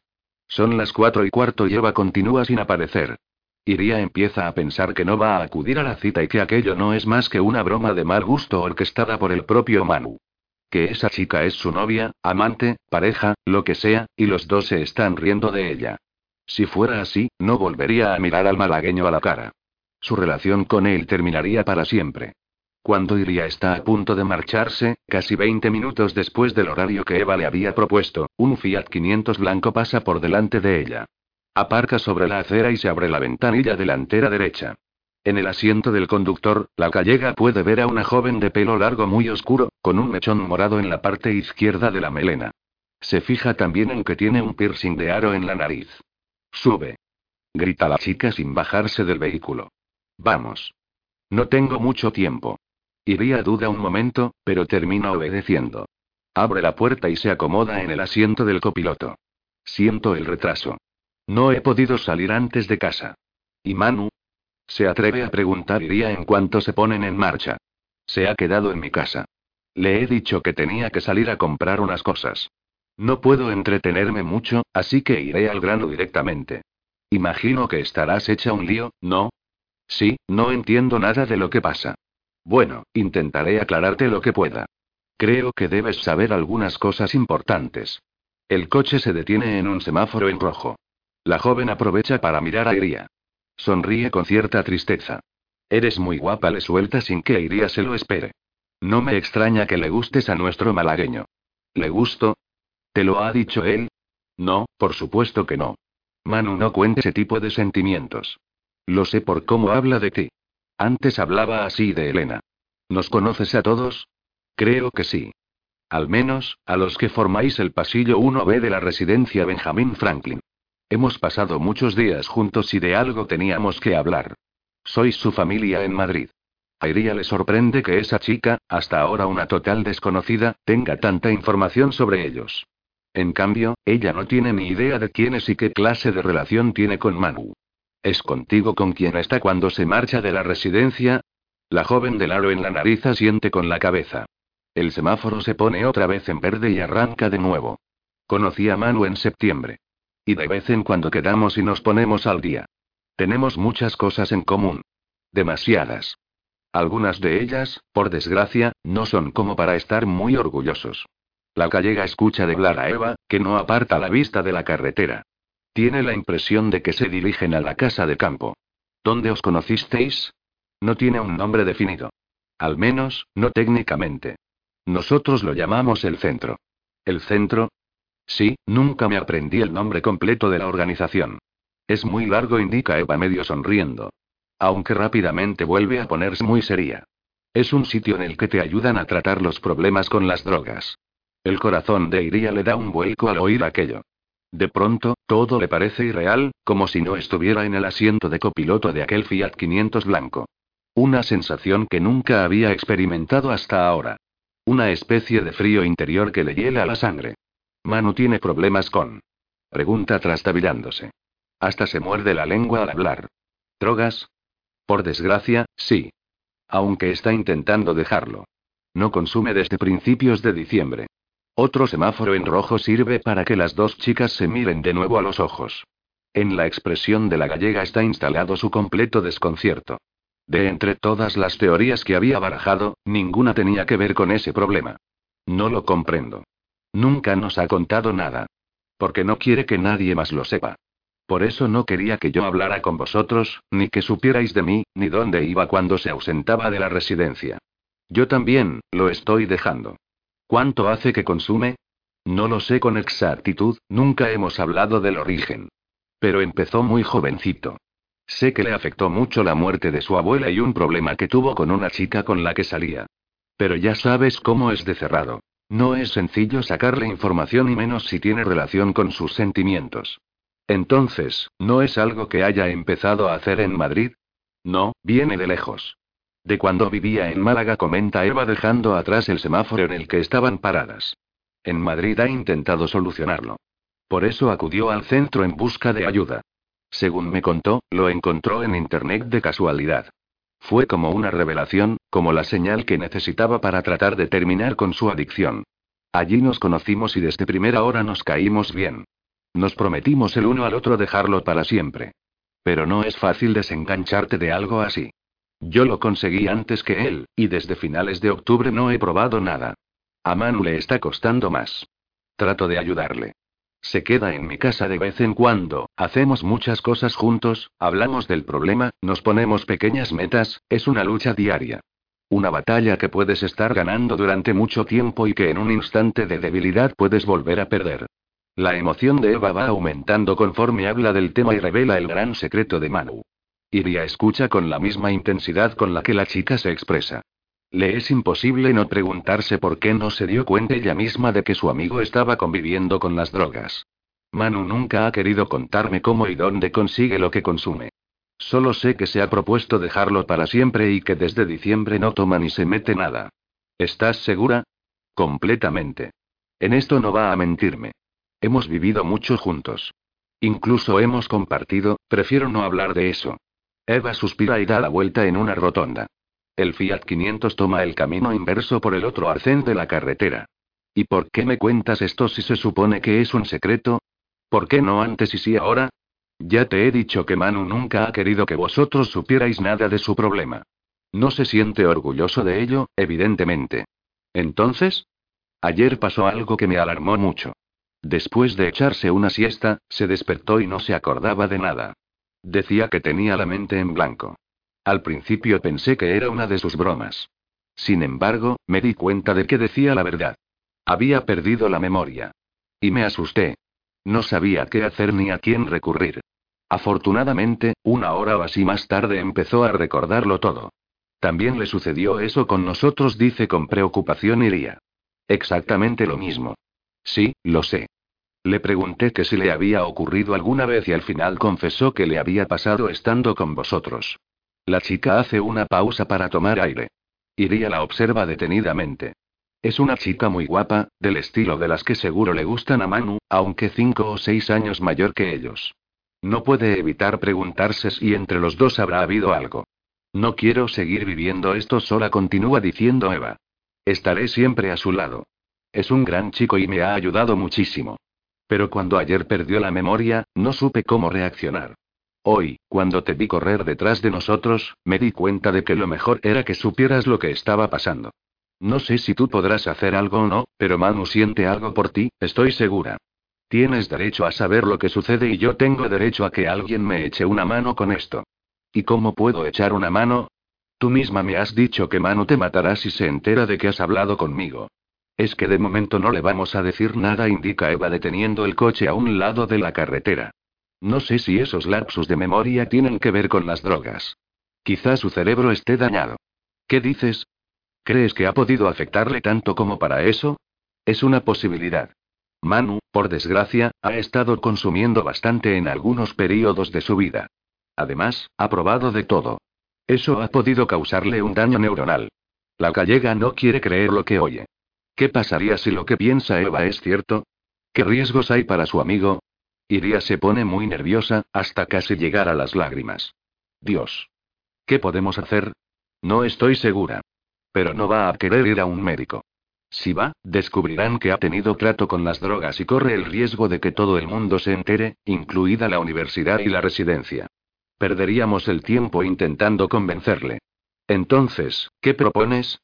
De momento, estar muy pendientes de él. Yo trataré de que no vuelva a recaer y tú vigílalo en la residencia. Controlemos sus pérdidas de memoria. Si se siguen produciendo, entonces lo plantearemos de otra forma. Pero, por ahora, creo que lo mejor es atarlo de cerca. ¿Qué piensas tú? Iría tanta información de golpe la sobrepasa. Quizá lo mejor sería intentar llevarlo al médico a la fuerza si no quiere ir por las buenas. Su salud es lo primero. Pero Eva tiene razón.